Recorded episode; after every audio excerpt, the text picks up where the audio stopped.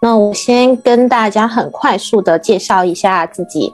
那么，其实我一开始买房子呢，我是住在湾区的。那我跟大部分人一样，我一开始买房子就是在家附近买一个，然后出租出去。那还好我在湾区，所以房子增长的还不错。但是我后来遇到的一个瓶颈就是，我没有办法再去负担更多呃负现金流的房子，因为湾区的房子，但凡要贷款的话，基本都是负现金流的。呃，但我又不想说，我就一直存着那个钱在银行吧。那我就开始去探索一下这一个啊。远程的投资，那远程的投资呢？我一开始做的还是一些长租，那么我等一下跟大家讲一下我做的那个长租。然后后来到长租又遇到了瓶颈，我就又换了一个跑道，我就开始做短租了。那么这就是其实我投资地产的心态，我是一直跟着这个呃大环境的变化在改变的。那我接下来呢，就用一些呃实例的。呃，实力去跟大家分享一下我的这个呃投资的思维，我是我自己是怎么想的。那么，当我遇到瓶颈的时候呢，我就会去考虑说，我们换一个跑道，可不可以再继续做投资房，同时去实现正现金流和增值？那么，这是我自己做的一个笔记。那么，基本上呢，我换的跑道就是三个。第一个呢，就是放眼远程投资。我刚刚就有讲到说，啊。但就是我在湾区，我已经没有找到正现金流的房子。我知道湾区它的房价会一直涨，但是我也没有办法去负担更多的负现金流的房子，所以我就开始去做远程投资。那么我第一个去的地方是 Utah，呃，就是盐湖城。那么这个地方的特点呢，就是说它人特别多，它的自然人口是全美国永远都是排名第一的，因为 Utah 是摩门教的地方，摩门教的人很喜欢生小孩。那么自然人口呢，就是这个呃，今年出生的小孩，然后减去死亡的人，那么得出来就是一个地方的自然人口。那么大家如果感兴趣的话，可以在网上查一下数据。Utah 的自然人人口呢，永远都是遥遥领先其他州非常多的。那么第二呢，就是 Utah 这个地方，它的地很少，但它很多地是由政府。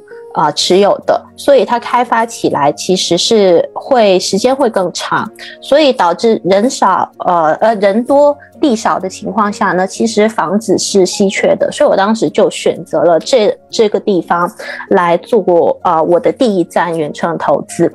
那我大概是一八年九月的时候去买了一个 multi family，那就是有四个 unit 的那种啊学生公寓。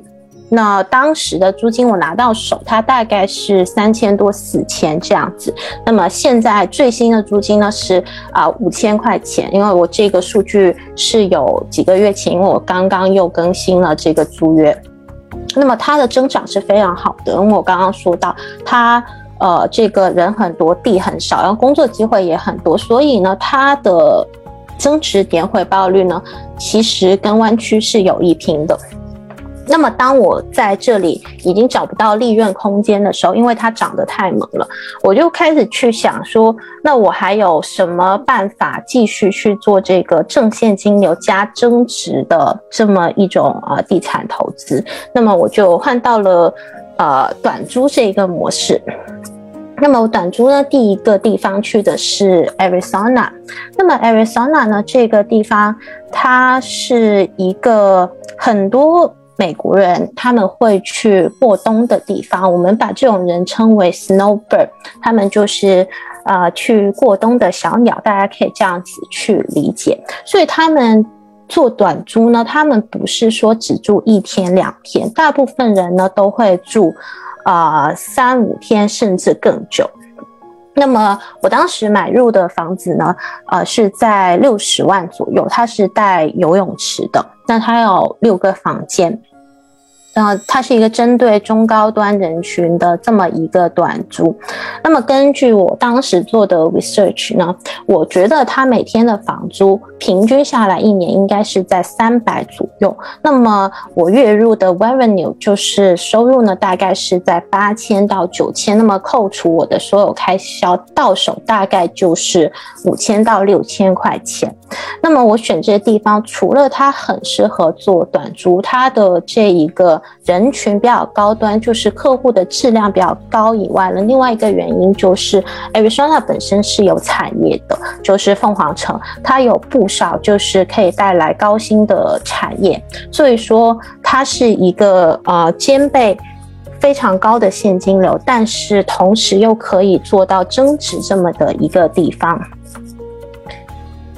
那么我最近呢，就把湾区的一个房子呢，我去做了一个一零三一，然后换到了 Arizona。那么大家可以看到日期，呃，新鲜滚热辣的这一个呃数据啊。它我是我一卖掉湾区的房子，然后我马上就在一零三一，它是有一个呃期限的。我在期限之内呢，我就换到了 Arizona。那所以我当时用的是 All Cash，我会买的比可能比市价低了一点点，所以我是七十二万买到的。那么现在估值大概是七十九万。那其实这个地方它没有那么的在啊凤凰城。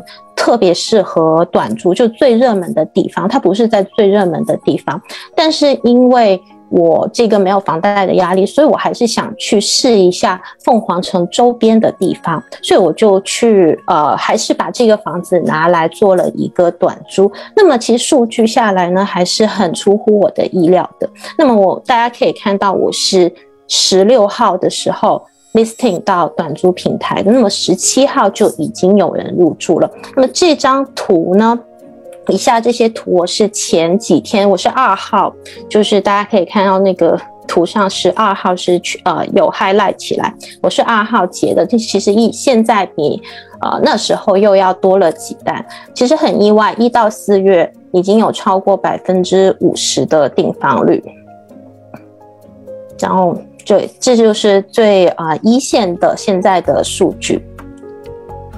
然后呃一月份呢，我们昨天昨天是四号嘛，有一个人 check out 了，然后我晚上七点钟我还收到了这一个呃订单，然后四号五号也也被占满了，所以说就是连一条缝他们都已经订满了。其实我自己是觉得挺惊喜的这一个房子。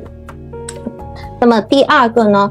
我自己有在做短租的地方是 San Antonio，我选这里的原因是因为当时很多很多人去抢 Austin，但 San Antonio 呢距离 Austin 大概就是一个小时的时间，所以呃我一般很多人抢就是一个房子可能要五十个 offer。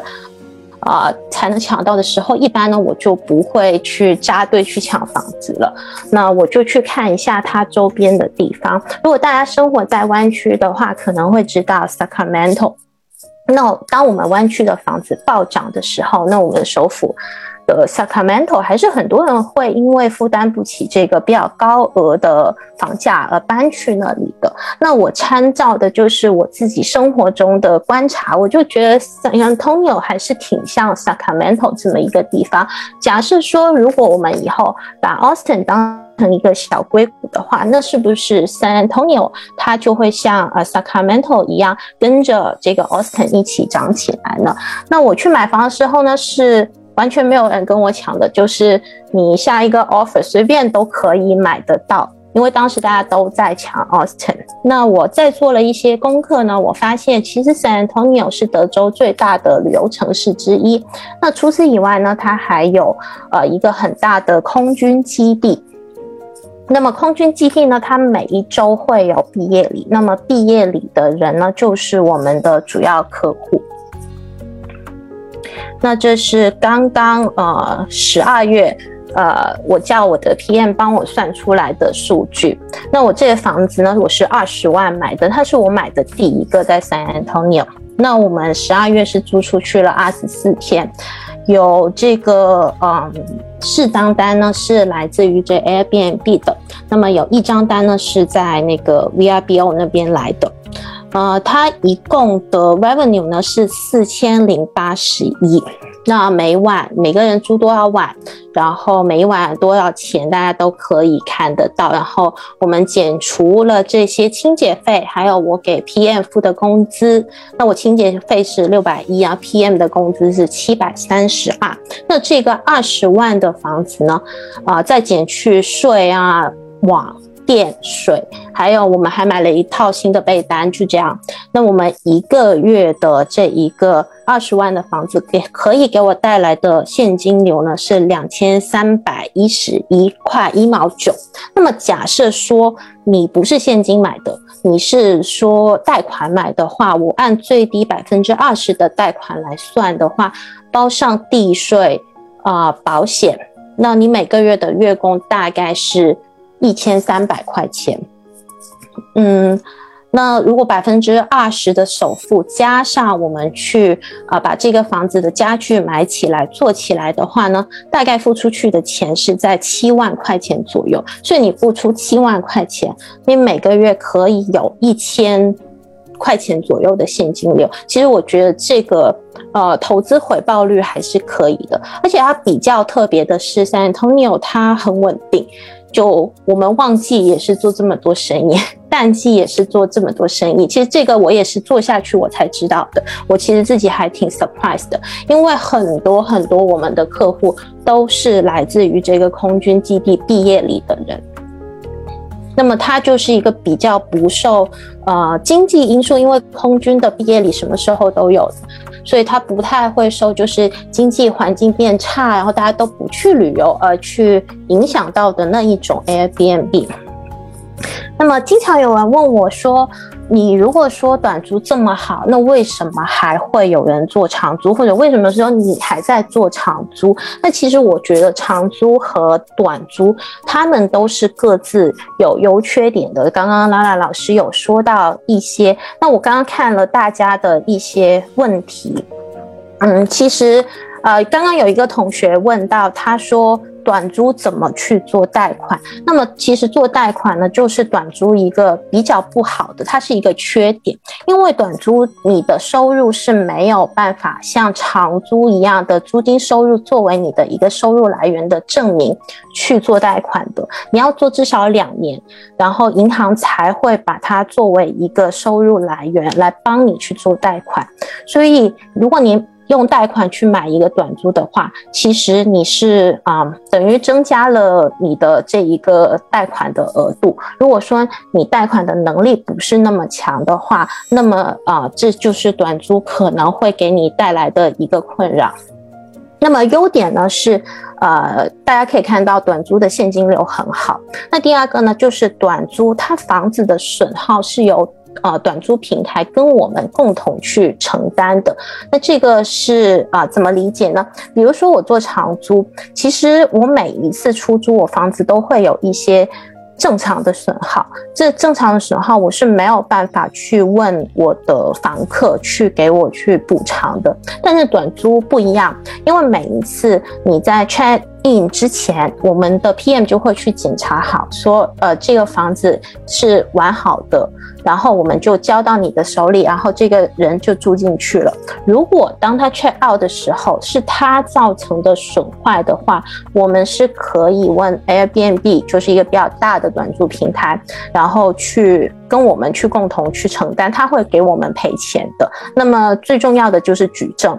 呃，如果说 Airbnb 说他扯皮，他不给你去啊这一个赔钱的话，大部分时候都是因为举证的不足。所以我们要拍好很多照片，所有东西都要有记录。你这东西多少钱买的？我就是在这个房客住进来以后，他损坏了，他丢了，这样子你的举证很足的情况下，Airbnb 大部分时候呢还。是会给你赔付的，而且赔付的钱一般会比你真正需要的钱要多那么一点点。那么一般我们就会把它放在一个另外开一个呃放一个地方放起来，然后当有一些正常的损耗的时候，我们就会用那一笔钱去啊维护那些呃平台不帮我们一起承担的损耗。那么还有就是民宿不需要担心去驱逐这个啊欠租的租客，那么这是啊长租的一个缺点吧？因为现在疫情的关系，eviction 的程序也非常非常的长，但是呢，短租很少会有人说赖在那里不走，有是有的，但是一般来说是一些嗯。就是比较便宜的民宿，它会遇到这种情况。那我刚刚讲的民宿，比如说 Arizona，其实我们一晚的收费最便宜也要三百美金，那加上一些 service fee，然后各种的费用，而且我们是三晚起租的。在这种情况下，我们他订一次他就要付可能两千块钱最少付出去，所以在这种他拿得出来两千块钱，在美国人。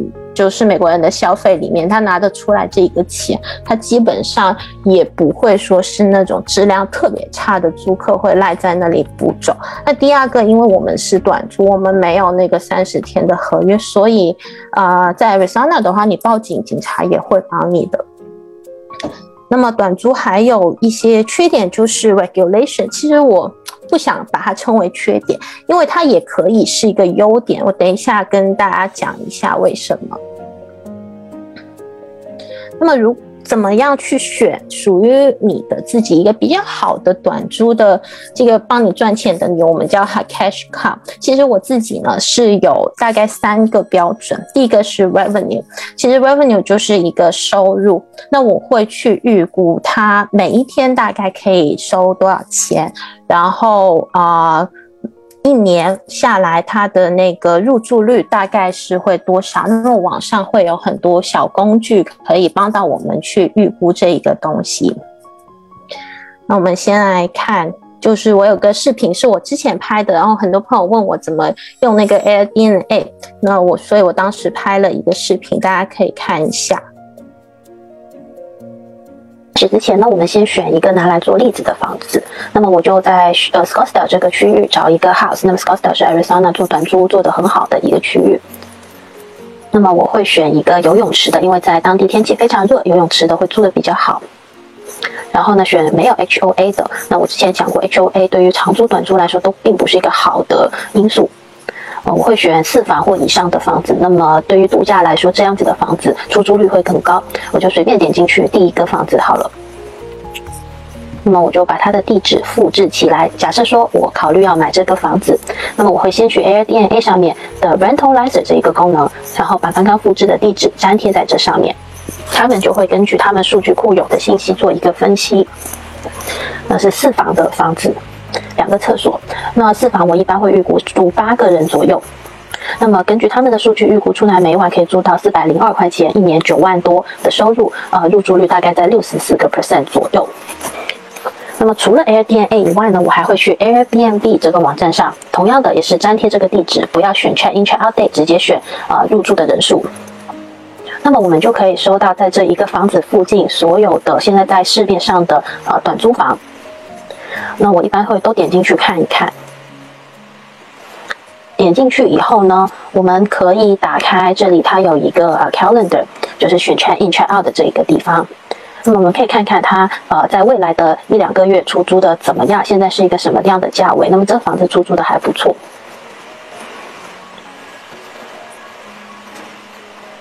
那我建议大家就是多点几个看看，就每一个都点进去看一看。如果你看到那种全部都划掉的呢，它可能并不是全部出租出去，它是屋主自己划掉的。嗯，给你看看这个，你看现在是六月初呢，但是它六月已经全部出租出去了啊，七月也出租出去了很多啊，九月呢还空置的比较多，就因为现在还很多人不会去订九月的房间。除此以外，我还会点进去看一下每一个的图片，我会看一下如果我的我想投资的这房子，或者我现在已有想做的这房子做成那个样子，需要花多少钱，需要做一些什么。那么我刚刚说到的两个小工具呢，呃，就是那我刚刚说的那些小工具呢，就是在我的视频里面有的，我是从我自己的视频里面节选出来的，所以大家如果想去看的话，它其实只是一个比较表面的分析，因为我们还会去分析其他因素。但是一般来说，我想去做一个短租的话，我第一步呢，我是会先去查它的 revenue，其实它的 revenue 就已经代表了这地方这地方有没有 demand。那么然后呢，我们就来看 regulation 好了。那第二个 R 呢，就是 regulation。那其实我刚刚说，我觉得很多人觉得 regulation 是一个不好的东西，但是我自己觉得它其实。它也可以是一个好的东西。我给大家读一条，呃，这是那个 San Antonio 的之前的 regulation，大家可以去读一下这一条是什么意思，就是说一个 Facebook。一条街，一个 Facebook，它最多可以有十二点五个 percent 的房子可以拿到这一个 Airbnb 的牌照。那么我给我问一下你们，如果说我有一条街，左边有五十个房子，右边有五十个房子，那么我大概说一条街有多少个房子可以去做这个 Airbnb？大家可以算一下。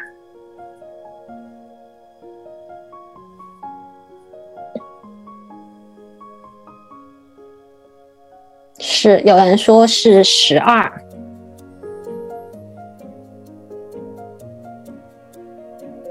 嗯，其实就是呃，有人说是六，对啊，六点五，对的，是啊，其实很，我问的问题是一条街有多少可以去做断租，所以很多人第一个反应说，呃。说是呃六点五，其实每一边就是左右两边，每一边有六点五的房子可以去做短住。但是假设说你想做的这个房子，它在这一条街的右边，现在右边呢已经有六个房子在已经拿了牌照了，他在做 Airbnb 了，啊，它左边是一个都没有的。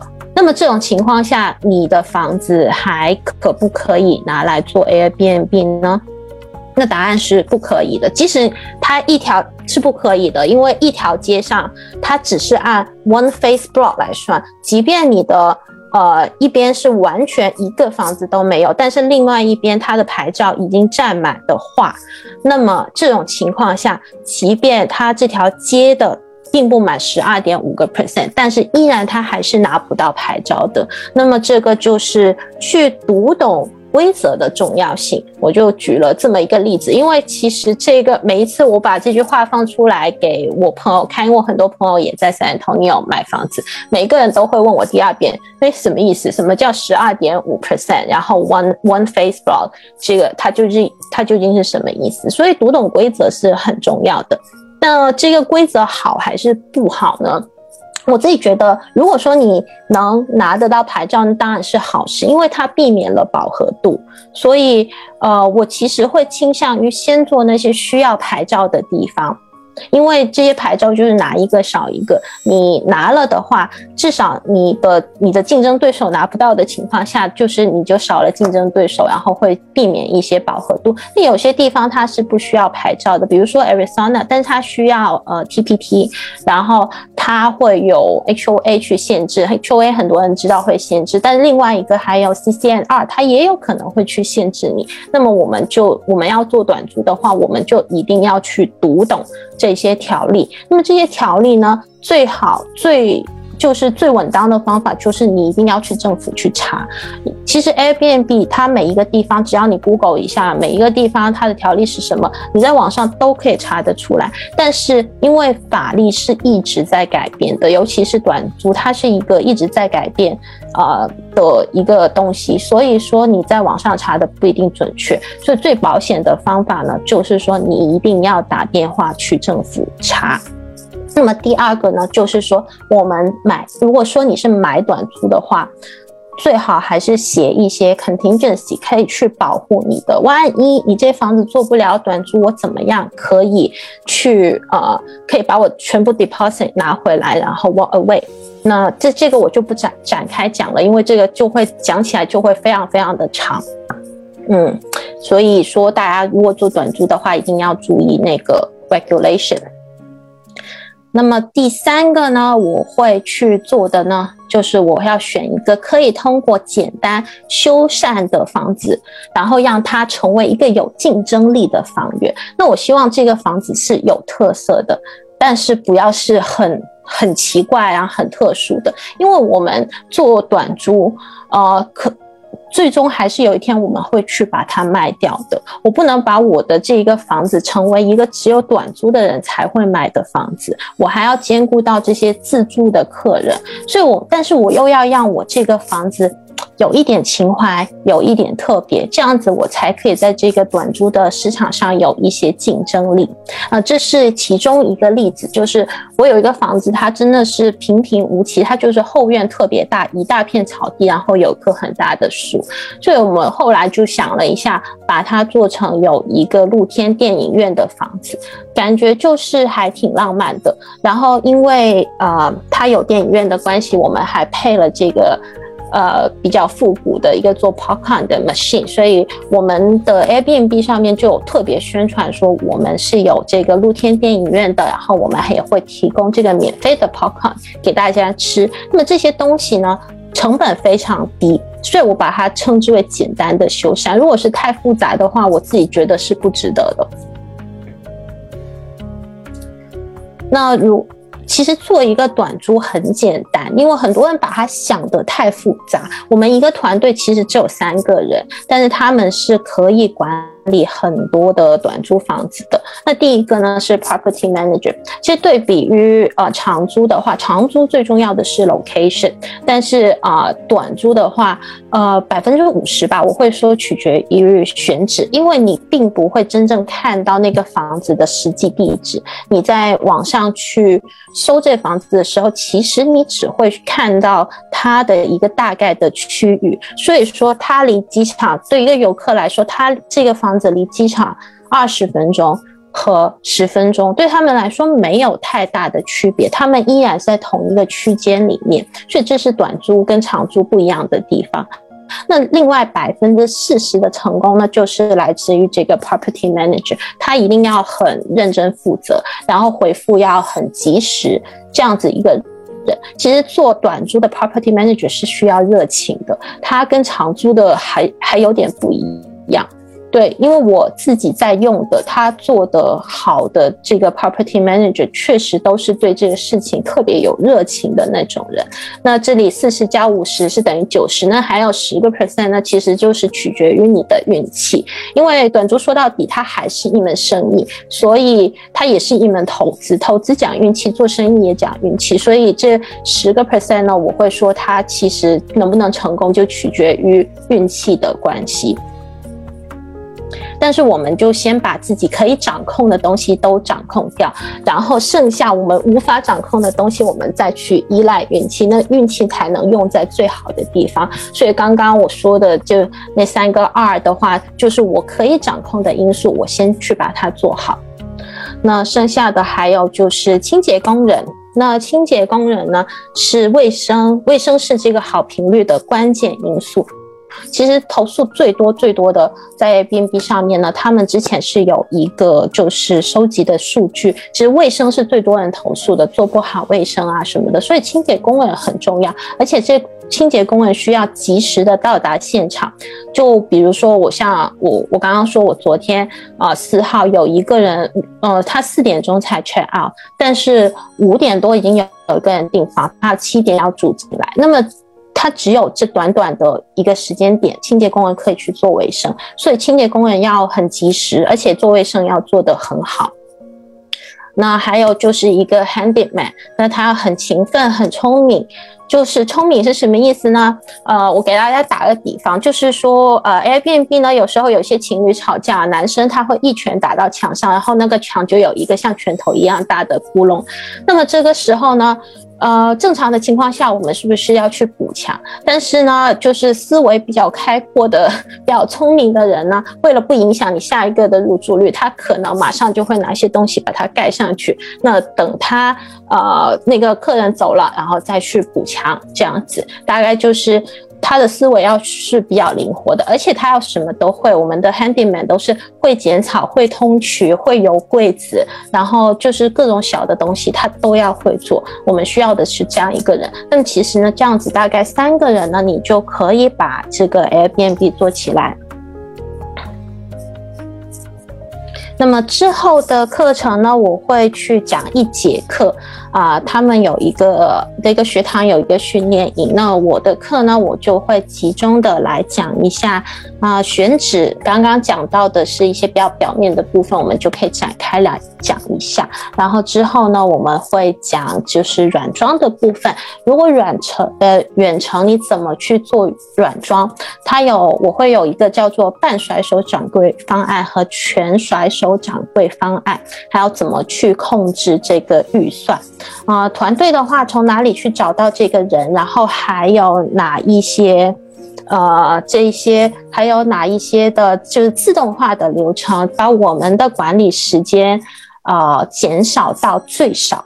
然后还有一些现代的小工具去解决短租的痛点，比如说治安呀、噪音啊这些，我们有什么东西可以啊？有什么东西可以去监控这个东西？那就是我之后的课程会讲到的内容。